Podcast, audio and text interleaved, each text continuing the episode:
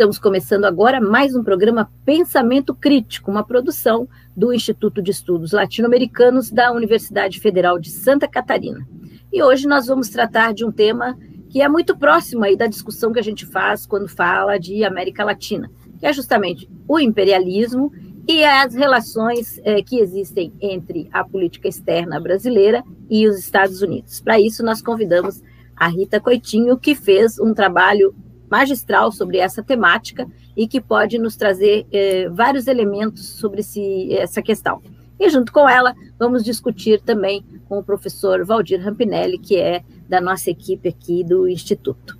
Então, começamos contigo, Rita, né? Como é que tu eh, eh, percebes ou percebestes nesse trabalho que tu realizaste essa relação Brasil-Estados Unidos no contexto do imperialismo? Boa tarde, Elaine. Rampa, tudo bem? É, obrigada pelo convite, né, por estar aqui, poder falar um pouquinho desse trabalho, é, que o professor Valdir Rampinelli foi muito importante também para o desenvolvimento desse trabalho, né, ele me emprestou vários livros, me deu várias dicas, então já deixo aqui público essa, esse agradecimento.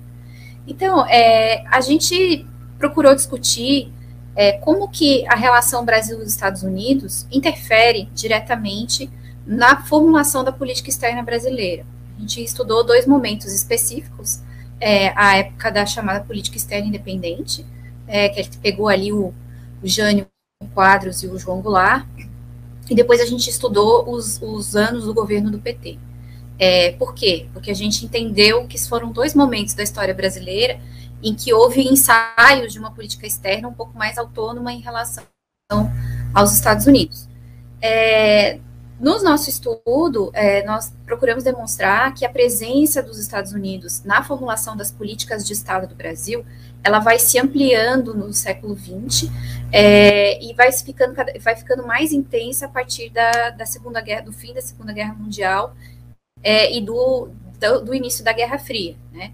É, toda a América Latina, ela, ela passa a ser uma área de influência fundamental para os Estados Unidos, principalmente como um, um, a formação de um bloco coeso né, é, na luta ideológica entre o capitalismo e o socialismo, né, que se desenhava ali no início daquela Guerra Fria.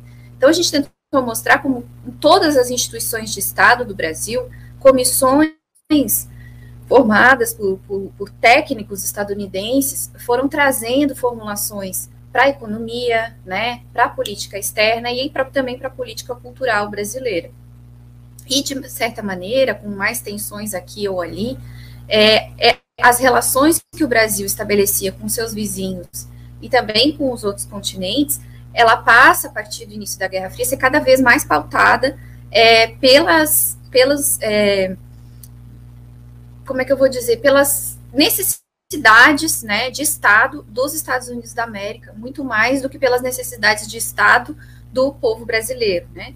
É, é mais ou menos essa a intenção do trabalho, e a gente pega esses dois momentos, porque são, são políticas que têm algumas diferenças entre si, mas em que há uma tentativa dos governos de se destacar dessa, desse alinhamento direto né, é, com a política externa americana. Então, buscam relações diferentes com a África, com a Ásia, até com os países, no caso do Jane e do Jango, com os países do leste europeu, é, uma tentativa de reaproximação com a China.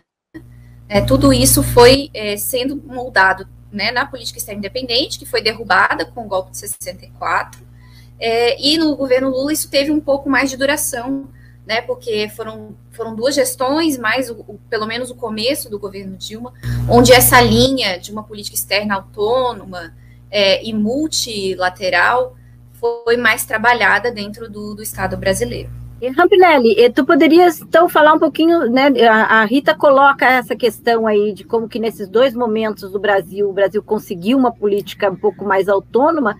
E como é que tu observas isso, né? Existe essa possibilidade, então, de que se, que se descolhe um pouco é, desse domínio, dessa hegemonia estadunidense no controle das políticas é, na América Latina? Muito difícil, porque os Estados Unidos são um país imperialista, Desde 1800, eles vão estabelecendo doutrinas da América Latina, e doutrina é sempre um corpo fechado. A primeira delas é a doutrina Monroe, de 1823, em que eles afastam a Europa da América, principalmente a Inglaterra, e vão dizer o seguinte: agora a América será nossa. E claro, é uma doutrina que vem revestida por um anticolonialismo, por uma segurança regional e por uma soberania da região. Tudo falso. Na realidade, eles estão tirando a Europa, e mais especificamente a Inglaterra, e agora a América será deles. Inclusive, a doutrina Monroe, vejam lá, ela surge por conta de Cuba. Acontece que a Inglaterra estava interessada em Cuba e os Estados Unidos também. Então, eles criam essa doutrina para dizer: ela será nossa. Logo em seguida, em 1832, vem o Destino Manifesto, que é o expansionismo territorial. E aí eles avançam sobre o Caribe, eles avançam sobre o Oeste, eles avançam sobre o Sul, pegando o México. E tudo em nome de Deus, diziam eles, porque nós somos civilizados, vocês são bárbaros, nós fazemos história, vocês carecem dela, e as riquezas da humanidade é para nós e não para vocês. Não bastasse essa doutrina, no final do século XIX vem outra, porque o norte industrializado vence o sul agrário e os Estados Unidos se tornam uma potência, precisam de mercado. E aí então vem aquilo que se chama a doutrina do panamericanismo. Vejam que durante o século XIX essas duas doutrinas elas impuseram nas relações do Império com toda a América Latina a dominação de Washington. E entrando no século XX, vem a diplomacia do dólar, vem o Big Stick e vem a política da boa vizinhança, que a Rita comentava. Na realidade, de bom vizinho nada tem, é que eles vislumbram a Segunda Guerra Mundial, dela vão participar, e precisam de três coisas da América Latina: soldados para defender os interesses deles na Europa, lá se vão pracinhas brasileiros e colombianos e de outros países, precisam de matéria-prima e a América tem que abrir as suas fronteiras e praticamente entregar gratuitamente toda esta riqueza e precisam usar o nosso território para chegar à África criam, inclusive, uma base em Natal. E eles vão estabelecer, então, essa dominação. Nós vamos ter um contrassenso a isso durante os estados populistas que vamos ter na América Latina. Mas, afora isso, é uma dominação completa. Rita, tu falavas aí no começo, né, sobre a questão do, do Jânio, né, que foi um momento em que teve essa política mais aberta, digamos assim. Inclusive, lembrando que o Jânio recebeu e, e condecorou o Che Guevara aqui, né? É, durante o seu, o seu mandato. Tu poderia falar um pouco mais dessa política na época do Jânio? Claro. É, então, Jânio Quadros é um, um, político de direita, né? Eleito é, de uma maneira surpreendente.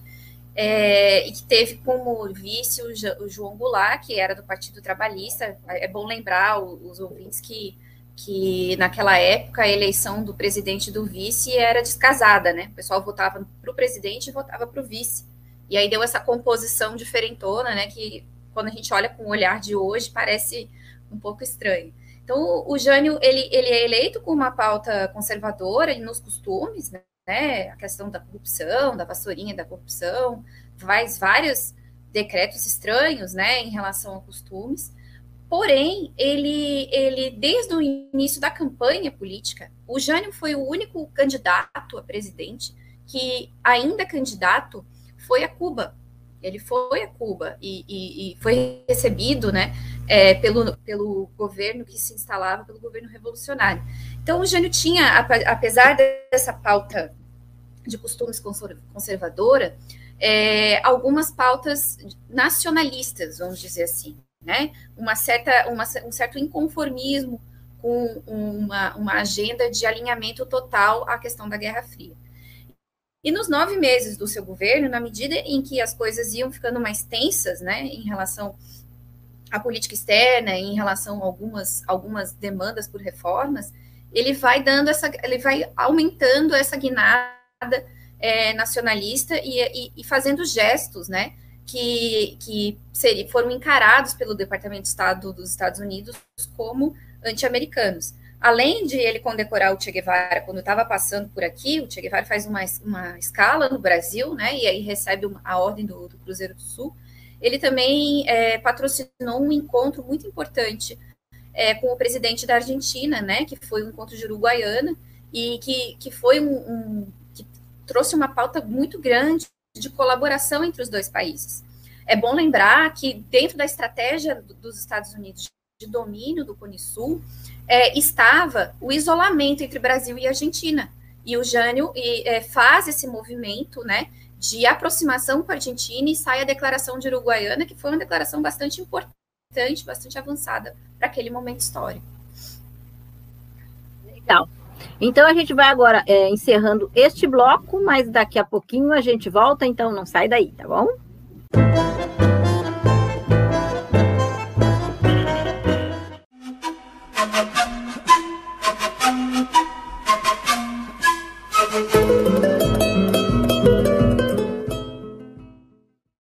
Jacob Gorender nasceu no Rio de Janeiro em 1923. Foi historiador, filho de judeus russos. Ele entrou para a Faculdade de Direitos de Salvador em 1941. Na mesma época, ele se filiou ao Partido Comunista Brasileiro. Jacob Gorender também lutou pela Força Expedicionária Brasileira na Europa durante a Segunda Guerra Mundial. Ele foi um marxista de grande imaginação sociológica, avessa a transposições mecânicas. Sua obra é considerada polêmica, como é sempre a obra de um grande pensador que ousa sair do lugar comum. Gorender foi expulso do Partido Comunista Brasileiro por discordar das orientações políticas do partido e, em 1967, criou o Partido Comunista do Brasil Revolucionário, PCRB. Ele foi preso e torturado durante a ditadura militar, no ano de 1970 e condenado a dois anos de prisão. Foi na prisão que, ao mesmo tempo que dava aula sobre o escravismo a outros presos, esboçou em curso a proposta de transição do escravismo ao capitalismo, redigida posteriormente como uma das suas principais obras, O Escravismo Colonial. Jacob Gorender tem um aporte muito importante sobre o estudo do escravismo colonial, trazendo na sua obra uma análise diferenciada da historiografia corrente.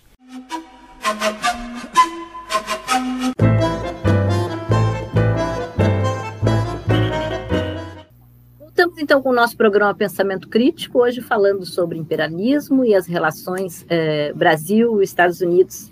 É, bom, a gente já falou aí desse tempo do, do Jânio, né? Um tempo curto, como a Rita comentou, mas interessante, né? Para a gente pensar um pouco é, a nossa história brasileira, depois veio o golpe e tal, e nós tivemos depois, passado muito tempo, o governo petista, né, Rita, que também conseguiu imprimir uma outra lógica, né? Não sei que, não sei qual é a tua avaliação com relação à própria ideia do golpe, né? Quando o Jânio fala das forças estranhas, né? As forças ocultas que o tiraram do golpe, é, se poderia ter aí alguma implicação também, né? Dos Estados Unidos, né? Uma vez que os Estados Unidos estão sempre metidos, né? Nesses processos aí, né? Mas queria que também tu falasse um pouco sobre essa política externa brasileira, né? Como é que é, há uma diferenciação é, nesse período aí também é, do governo Lula? Então, quanto ao governo Lula, é, né, já, a gente já está num contexto bem diferente. Né? Enquanto a, a política externa, lá nos anos 60, foi, na minha avaliação, um dos motivos do golpe de 64, não foi o único, né, mas foi um dos motivos do golpe de 64, é, no, no, né, tantos anos depois, quase 40 anos depois, é, no, no, século XXI, ela também, aos poucos, vai se tornando é, um, um, é que, um tema de desgaste para o governo do Partido dos Trabalhadores. É, de desgaste em relação às elites, né, em relação à classe dominante que é articulada com os interesses dos Estados Unidos no governo Lula, nos dois primeiros, né, nos dois mandatos do governo Lula, é, sob o comando do, do, do, do chanceler Celso Amorim, é, o Brasil praticou uma política externa que o, que o próprio Celso Amorim apelidou de ativa e altiva, né, no sentido de ser ativa, porque o Brasil se coloca como player, né, internacional, usei essa palavra gringa, mas é porque o povo das relações internacionais adora essas palavrinhas, e aí é bom que eles escutam a gente, né? Quando a gente usa. Mas o Brasil se coloca como uma peça-chave no tabuleiro internacional, né? Usando o bom português. É, então ele vai fazer articulações com os, com os países médios, né? Com os países do antigo terceiro mundo, com os países que, de alguma maneira, querem jogar um papel é, mais importante no tabuleiro internacional e que são é, que tem, encontram dificuldades até pelo formato das instituições é, internacionais e pela grande influência que os Estados Unidos têm nesse momento histórico, né? No, no final dos anos 90, os Estados Unidos estão, depois da queda do Muro de Berlim, é, com a bola toda, né? Como os grandes vencedores da Guerra Fria. Só que no início do século XXI, as coisas começam a mudar um pouco. Então, outros atores na, começam a surgir na cena internacional e o Brasil é um deles. E o Brasil faz esse movimento ativo de busca de parcerias, né? É, cria fóruns dentro, paralelos à ONU, cria fóruns na Organização Mundial do Comércio, com as pautas desses países. Então, o Brasil tem um papel muito ativo na formação desses grandes grupos. Com a crise de 2008, o Brasil também força a barra no sentido da discussão é, da crise internacional que afetaria a todos, para que não ficasse só no G7. É, forma articulações com a Índia, com a China, com a Rússia é, há uma maior empolgação, vamos dizer assim, do governo brasileiro com os mecanismos de articulação regional, como o Mercosul, né, é criada a Unasul, é criada a CELAC, com ativa participação do Brasil, obviamente que não só pela mão do Brasil, né, com a participação ativa, porque a gente também tem uma efervescência no continente sul-americano, né, que coincide também com esses anos, isso é, dá força para essa visão de política externa. E essa política externa ativa e altiva, ela começa a render frutos já no final ali do primeiro mandato do governo Lula. Né, uma série de acordos vão, vão surgindo na área internacional, há um fortalecimento é, do multilateralismo nas decisões da Organização Mundial do Comércio, por exemplo, é, e isso começa a incomodar setores é, que já estavam, que, a, que continuavam dominando, né? Então, para os Estados Unidos, a ideia de um crescimento do multilateralismo, de uma diversificação dos atores no cenário internacional, nas decisões de comércio, nas decisões de política é, internacional, começa a ser muito é, impertinente, vamos dizer assim, né? E junto com isso a gente tem a ascensão é, irresistível da China, né, como grande potência, tudo isso nesse mesmo caldo. É, isso vai levando a, um, a, um, a uma situação é, de de agitação, né, dentro do Brasil e também em outros países da América Latina, por parte da grande mídia, por parte dos setores mais ligados à política americana, né, e, e há, de fato, uma, uma como é que se diz, um, quase que uma sistemática de notícias contrárias à política externa brasileira nos grandes jornais, né, então, quando o Brasil se propõe, por exemplo, a mediar o acordo é, com o Irã, por exemplo, em relação às armas de, às armas, a, a produção nuclear, é, ele, é dito, ele é tido pela mídia brasileira como alguém metido, né? O que, que o Brasil tem a ver com isso? então, isso, isso, é, isso é sintomático de como que essa política externa mais ativa e altiva, embora ela não fosse de ruptura, como ela já começa a incomodar esses setores. Nery, queria que tu falasse também um pouquinho sobre essa política petista, né? Mas sei que tu também quer dar um pitaco aí sobre o tempo do Jânio. Diz aí. É, é, a Rita comentou que o Jânio Quadros visitou Cuba quando era candidato, já eleito. A mesma coisa ele fez com Portugal. E ele esteve em Lisboa como eleito, mas ainda não havia tomado posse. E a ditadura fascista portuguesa acompanhava com muito cuidado todas as eleições presidenciais no Brasil. E em Portugal, mais especificamente em Lisboa, ele não deu nenhuma entrevista. Isso chamou muito a atenção da ditadura fascista, dos jornais portugueses e de todos aqueles que apoiavam o colonialismo. E é o Jânio Quadros, o primeiro presidente brasileiro a romper com o fascismo português e não apoiar mais as colônias que Portugal tinha na África e na Ásia. Tanto que o governo anterior ao Jânio Quadros, Juscelino Kubitschek, deu apoio integral político na ONU, votou favorável a Portugal em tudo, porque ele tinha com Portugal relações afetivo-históricas, político-ideológicas, religioso-eleitorais, estratégico-táticas. Então, a política internacional de Juscelino Kubitschek em relação ao colonialismo português foi rasteira, humilhante, vergonhosa. Nós tínhamos um representante diplomático na ONU, Donatello Grieco, que chegou a soltar esta frase: tocar em Portugal é tocar no Brasil. Tocar em Portugal é tirar dele as colônias. Então foi uma defesa intransigente, tanto que JK era adorado pela administração fascista portuguesa, era adorado por Antônio de Oliveira Salazar, era homenageado, foi duas vezes a Portugal, e era endeusado pelo apoio que ele dava à manutenção do status quo colonial. Quem vai romper isso será Jânio Quadros.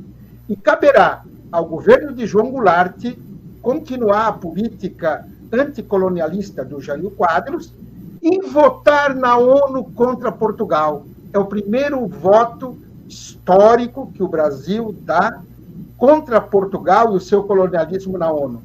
Veja então que é isso que a Rita colocava é de suma importância.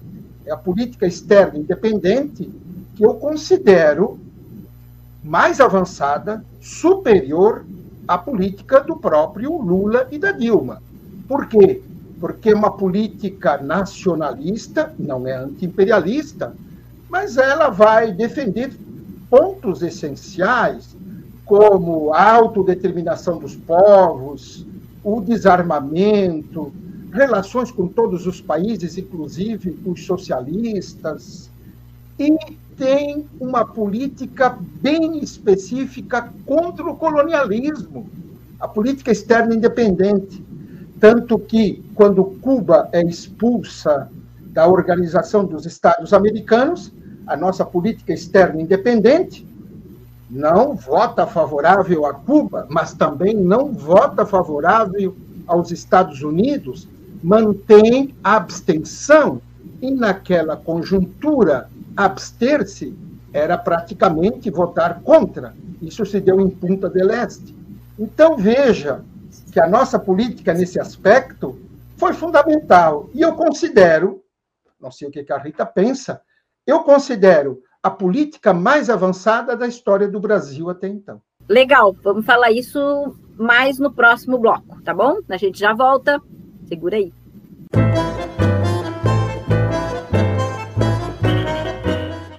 Voltamos então com o nosso programa Pensamento Crítico, uma produção do Instituto de Estudos Latino-Americanos da Universidade Federal de Santa Catarina. E hoje falando sobre imperialismo, política externa. A gente falava né, sobre a política externa do Lula, e o Rampinelli colocou no segundo, eh, na sua fala agora, sobre que acha que a política do Jânio Quadros está eh, mais avançada. Eh, eu também não considero que a política, apesar de todas essas diferenças né, na política externa do PT, não era uma política anti-imperialista. Eu não sei como é que tu avalias isso, é, Rita, porque, de certa maneira, o Brasil seguiu tendo relações muito amigáveis né, com os Estados Unidos, a ponto do presidente Obama, inclusive, dizer que o, o, o Luiz Inácio era o cara, né? Então, assim, também não houve um confronto com o imperialismo, né, como a gente viu, por exemplo, é, no caso da Venezuela. Então, uma política que tentou se abrir para outros espaços no mundo, mas não fez é, nenhum confronto com o Império. Como é que tu avalias? Bom, é, acho que são de fato é, momentos históricos diferentes, né, e concepções diferentes. É, eu não tenho dúvidas de que o Celso Amorim, né, o, nosso, o chanceler do, do Lula, é um, um, funcionário é, muito muito acima da, da, da, vamos dizer assim, muito acima do comum em, em termos de concepção de política externa, né? É um sujeito muito sagaz na condução da política externa e, e muito conectado com o que havia de novo na arena internacional. Mas, é, de fato, há ali uma, um peso da tradição do Itamaraty Né? A gente fala um pouquinho sobre isso no, no, no eu falei sobre isso um pouquinho no trabalho também, né? Há um peso é, institucional é, do Itamaraty na formulação da política externa brasileira. É claro que os, as figuras que aplicam, que implementam a, a, política externa são diferentes entre si. Você vai ter quadros é, do Itamaraty muito mais vinculados ao pensamento neoliberal e que navegaram muito bem nos governos do PSDB, por exemplo, e vai, ser, vai ter outros quadros, né, com um perfil com, é, mais nacionalista, eu diria, né, não, não diria declaradamente ou de uma maneira muito bem formulada anti-imperialista, né, que é o caso é, do Celso Amorim, do próprio Samuel Pinheiro Guimarães e tantos outros quadros que foram importantes na definição da política externa do governo Lula. A gente também tem a presença do, de uma figura que não tinha é, proeminência pública, mas que, no, do ponto de vista da formulação da política externa, é, foi muito importante.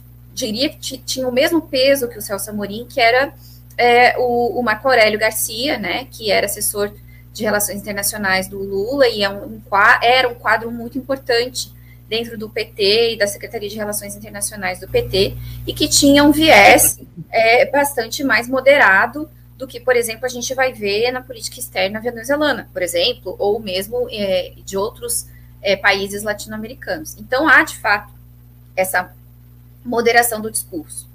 Porém, é, na medida em que o, o, Brasil se lança no cenário é, internacional como um jogador é, de peso e, e, ele articula esses blocos, é, forçando uma, uma maior participação é, e, uma, e, uma, multilateralização da, da, política internacional, ele acaba incomodando o imperialismo, ainda que não haja, é, talvez, um, um, uma, uma declaração de princípios em relação a ser anti-imperialista né?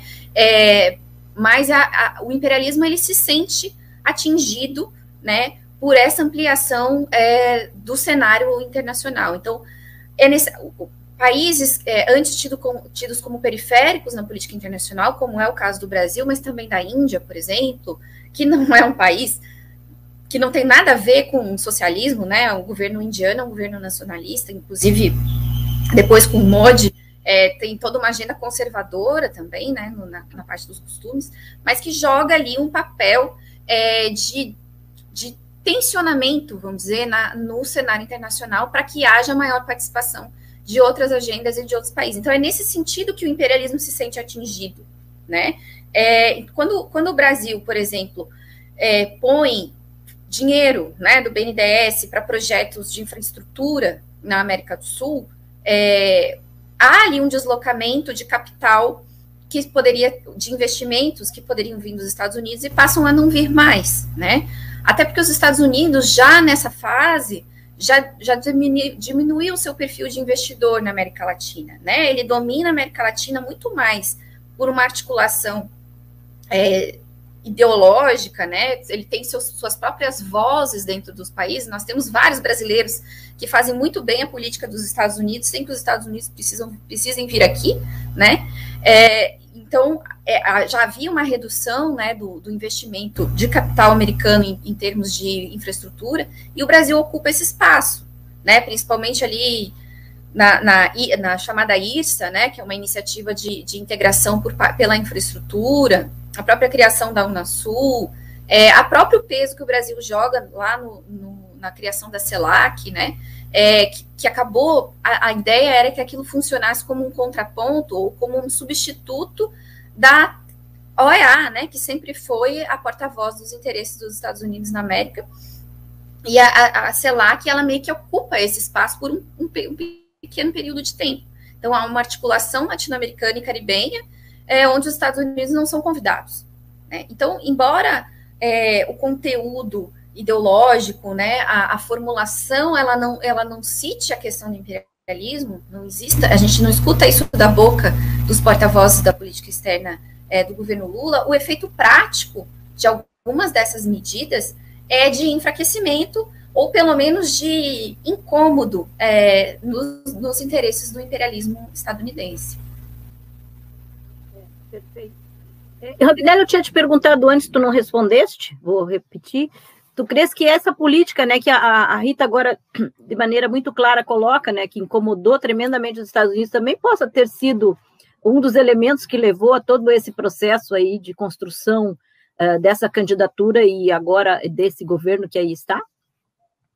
Olha, eu estou de acordo com a Rita quando ela disse que a política externa independente de Jânio e Goulart foi incomodou tanto os Estados Unidos que, inclusive, é um dos motivos do golpe de 1964. Tem um livro chamado A Intervenção Silenciosa, do Phillips Parker, aonde ele vai mostrar que governadores dentro dos Estados Unidos solicitam a Lyndon Johnson que dê apoio ao golpe militar no Brasil, porque aqui se tem uma política externa socialista. Era uma política que afrontava os Estados Unidos. O que é afrontar os Estados Unidos naquela conjuntura?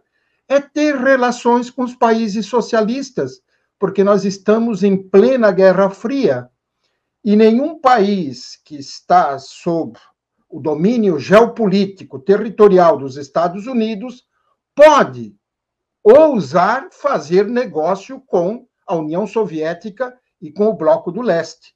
Por isso, então, aquela política, sim, era uma política não anti-imperialista, mas ela fugia do controle dos Estados Unidos.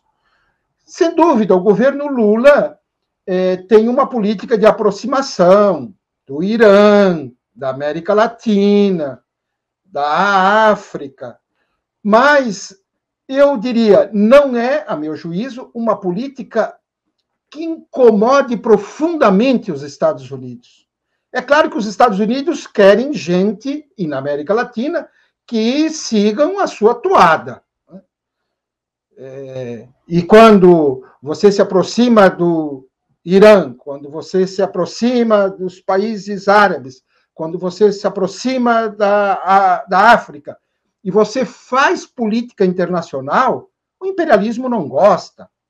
Quero lembrar que na América Latina, o país que mais fez política internacional nesse aspecto, sem dúvida nenhuma, é a Revolução Cubana, né? com a sua Declaração de Havana I, Declaração de Havana II, 1960, 1962. Aí sim, aí nós temos uma política nacionalista, anti-imperialista, revolucionária, de enfrentamento ao imperialismo não apenas em Cuba, mas nos vários países da América Latina, com aquilo que eles chamam de exportar a Revolução Cubana. E, inclusive, enfrentar os Estados Unidos na África Austral. Não nos esqueçamos que Cuba é altamente responsável pelo fim do apartheid na África do Sul. Tanto que, quando se assina o fim desta política horrorosa, racista, quem está na mesa são os Estados Unidos como mediador, que nunca foram mediadores, sempre estiveram ao lado da África do Sul.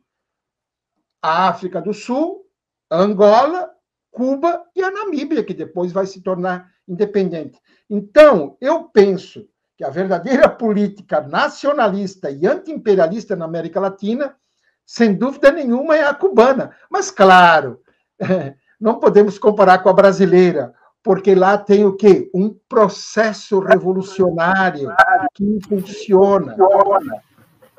É, inclusive, é, se nós olharmos o México dos anos 30, também eles vão ter uma política super avançada. Por quê? Porque por trás tem um processo revolucionário. Tem que levar isso em consideração. É, isso mostra né, como é que é difícil enfrentar o imperialismo, né? Porque os países que efetivamente se colocam em choque, ou mesmo como o Brasil, que nem tão em choque se colocou, né? Já recebe é, bombardeio, quer dizer, é muito difícil enfrentar o imperialismo. Nós estamos vendo Cuba agora aí também passando por toda essa fase, né? E talvez por isso muitos dos nossos políticos tenham tanto medo, né? De é, atuar nessa perspectiva. Mas, enfim, vamos encerrando esse bloco. Já voltamos para o último bloco. Fica aí.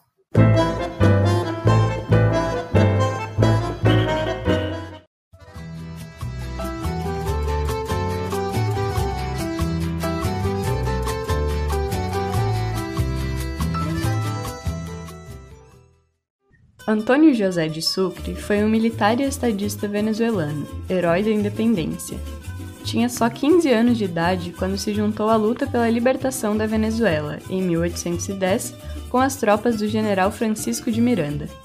Amigo íntimo de Simão Bolívar, foi seu mais leal soldado. Em 1821, foi nomeado chefe do exército do sul da Colômbia. Dirigiu e venceu a Batalha de Pichincha em 1822, assegurando a libertação do Equador. Com Bolívar, também venceu a Batalha de Ayacucho em 1824, consolidando a independência definitiva da América Hispânica. A ele, Bolívar confiou as mais importantes batalhas e o nomeou presidente da Bolívia. Seria, sem dúvida, o sucessor do libertador. Mas o mesmo grupo de generais que traiu Bolívar, iniciando a balcanização da América do Sul, promoveu o assassinato de Sucre em junho de 1830, nas montanhas de Berruecos, próximo a San Juan de Pasto, na Colômbia, quando seguia para Quito. Com ele, morreu também o sonho da Pátria Grande. Glorioso Antônio José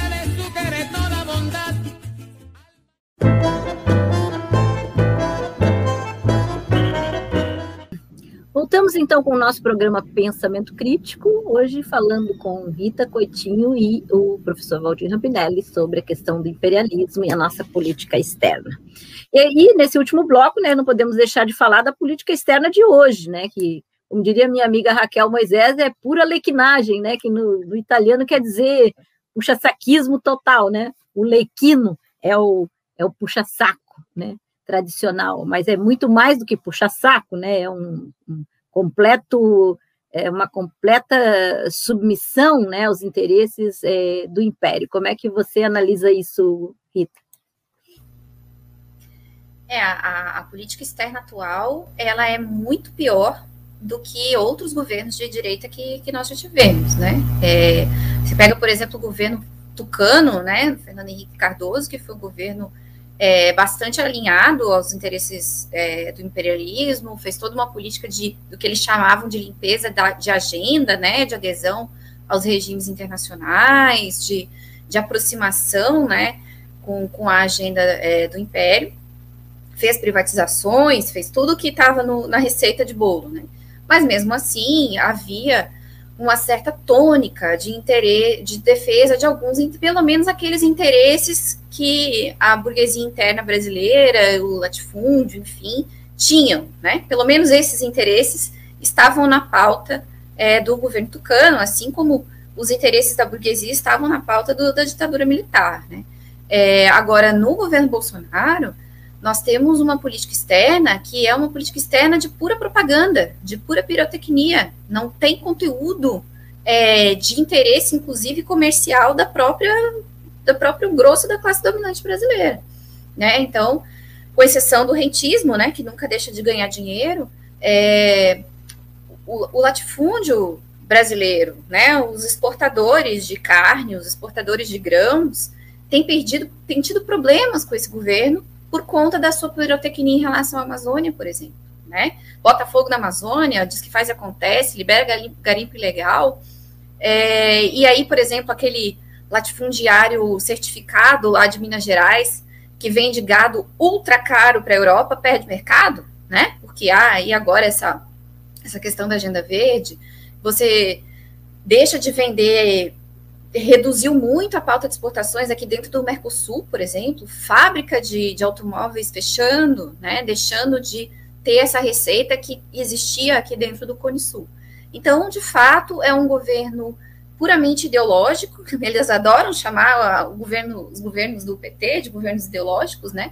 Mas os governos do PT eram governos muito articulados com os interesses daquilo que havia de classe dominante no Brasil, né? De venda de produto, Lula viajava com o empresário no avião para fazer negócio, né, para aumentar a exportação.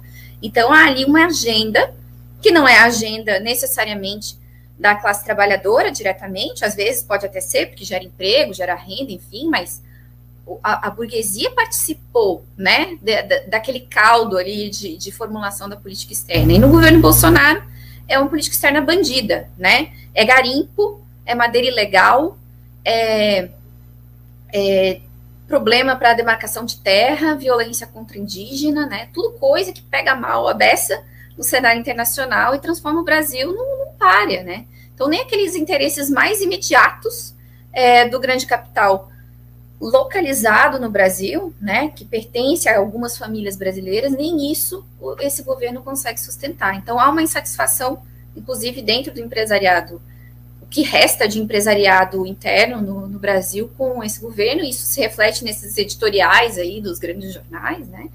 É, porque os caras, além de tudo, eles não têm uma linha, né, de defesa de, pelo menos, desses interesses. Tu não crees que o brasileiro médio tem essa, esse fetiche, né, com os Estados Unidos, de achar que quando a gente está, ou quando a gente, que eu digo Brasil, está mais articulado com os Estados Unidos, é melhor para o país? Quer dizer, isso o Bolsonaro passa um pouco isso, né? Ah, sou amiguinho do, do, do, presidente dos Estados Unidos, então parece que, ah, então tá, então todo mundo vai se dar bem. Não tem esse fetiche do brasileiro? Tem, é a, a guerra ideológica que os Estados Unidos travou no, na Guerra Fria, que foi vitoriosa, né? Em corações e mentes. É, na, é, durante a Guerra Fria que o brasileiro começa a tomar uísque, né? Que o brasileiro começa a fumar cigarro Marlboro, é, começa a, a, ostentar costumes é, alinhados com a cultura é, estadunidense, né? O cinema estadunidense entra com tudo no Brasil é, no início da Guerra Fria. A gente tem vários convênios, MEC e USAID, para colocação de, de conteúdos nas nossas universidades e nas nossas escolas. Você vê, por exemplo, você o IELA, né, fica dentro de uma universidade federal. Hoje em dia, nas universidades federais, bonito é publicar em inglês, né? É, os termos em inglês, né? Então há uma dominância, uma predominância cultural dos Estados Unidos na nossa classe média, na, na nossa classe, é, nas nossas classes com mais estudo, vamos dizer assim, que é arrasadora, né? Agora, uma coisa é certa, é, o comércio com os Estados Unidos não diminuiu no governo Lula. Pelo contrário, ele se ampliou. Né? Então, as relações comerciais durante a política externa ativa e altiva com os Estados Unidos foram as melhores possíveis. Né? Houve um, um baita incremento da pauta de exportações do Brasil para os Estados Unidos e de importação é, de produtos é, dos Estados Unidos, afora a questão dos investimentos externos e tal. Então é uma ilusão, né? O que o governo Bolsonaro faz, ele é um mercador de ilusões, é um mercador de discursos. E uma coisa que eu acho fundamental que a gente precisa dizer é a articulação que as nossas forças armadas têm com os Estados Unidos. Isso não é dito, né? As nossas forças armadas mantêm um efetivo enorme nos Estados Unidos, né? Estudando nas universidades militares americanas fazendo treinamentos, as embaixadas e, e, consulados brasileiros nos Estados Unidos têm uma quantidade enorme de adidos militares, né? Então há uma, uma articulação muito forte dos militares brasileiros com os Estados Unidos desde a época da malfadada Escola das Américas, né? Que treinou tantos torturadores, como até hoje. Um, o Hamilton Mourão dizem que falam inglês excelente, perfeito, sem sotaque brasileiro, porque viveu muitos anos nos Estados Unidos com a família toda, né? Com dinheiro nacional. é, e eles têm orgulho desse vínculo com os Estados Unidos. Inclusive, esses tempos circulou aí na internet um vídeo, né? De um comandante americano apresentando o, o general brasileiro que ia, estava lá cumprindo ordens dele, né? Da, do comando estadunidense. Então, é aí que está a nossa articulação. E tu, Rampinelli, o que dizes dessa política externa eh, do Bolsonaro? Quer dizer, é bom para o Brasil ou é ruim? É uma política externa rasteira, submissa, vergonhosa, capacha. É, o Brasil hoje é uma república bananeira em relação aos Estados Unidos e em relação ao mundo. Isso me faz lembrar um fato, Elaine, de 1989, quando o presidente de El Salvador, Napoleão Duarte, da democracia cristã, visitou Washington, era George Bush na Casa Branca. E aí ele escutou o hino nacional do país dele, o hino nacional dos Estados Unidos, e sabe o que, que este malfadado, submisso, sem vergonha, Napoleão Duarte fez? Foi na direção da bandeira dos Estados Unidos, pegou a bandeira dos Estados Unidos e beijou. E deixou a bandeira do país dele no lado. El Salvador tinha guerrilha e por conta do apoio do exército e dos assessores dos Estados Unidos, era assim que ele se mantinha no poder. Quando Jair Bolsonaro bate continência para a bandeira dos Estados Unidos, não é uma simples continência. Ele está rendendo homenagem ao imperialismo. Ele está dizendo: nós estamos aqui para lhe servir. Ele está dizendo: nós abrimos as fronteiras. Aqui está o pré-sal, aqui está o aquífero Guarani, aqui está a biodiversidade da Amazônia, aqui está a base de Alcântara, aqui está o Brasil para lhe servir. Isso que a Rita dizia, comparando com os governos tucanos, eu até faria uma comparação, Rita, com a ditadura militar, não toda ela, mas com o Ernesto Geisel, um ditador, mas que tinha uma política externa chamada pragmatismo responsável. E se você comparar a política externa do capitão Bolsonaro com a política externa do general Geisel, você fica envergonhado, porque lá é um general ditador, torturador, desrespeitador dos direitos humanos, golpista, fechou o Congresso Nacional, mas a política externa dele tinha a defesa do interesse nacional. Ele, por exemplo, chamou os Estados Unidos de país imperialista.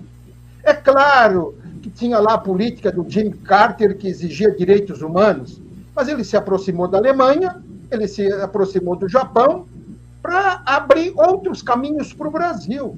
Ele tem uma entrevista dada para Celina de Araújo, da Fundação Getúlio Vargas, em que ele é muito explícito. Esses imperialistas, Estados Unidos, rompe um acordo militar com os Estados Unidos de pouca monta, mas rompe. Então veja como se comporta um ditador brasileiro comparado nacionalista, né? Bolsonaro. Né? Nacionalista de verdade, não de mentirinha é, como é o defendia pelo menos o interesse da classe dominante aqui. Este aqui é um safado. A nossa política externa é chacota mundial. Bom, é, o nosso programa vai terminando, mas eu queria pedir para a Rita, para ela falar um pouquinho, mostrar, inclusive, né, Rita, o livro, né, que tu tens justamente sobre essa questão, né, da política externa brasileira, que a gente sempre dá dicas de livro aqui no nosso programa, é legal tu mesmo apontar aí o teu trabalho. Legal, obrigada. Esse, o meu livro que saiu da tese é, se chama Entre Duas Américas, Estados Unidos ou América Latina, foi publicado pela editora Insular em 2019.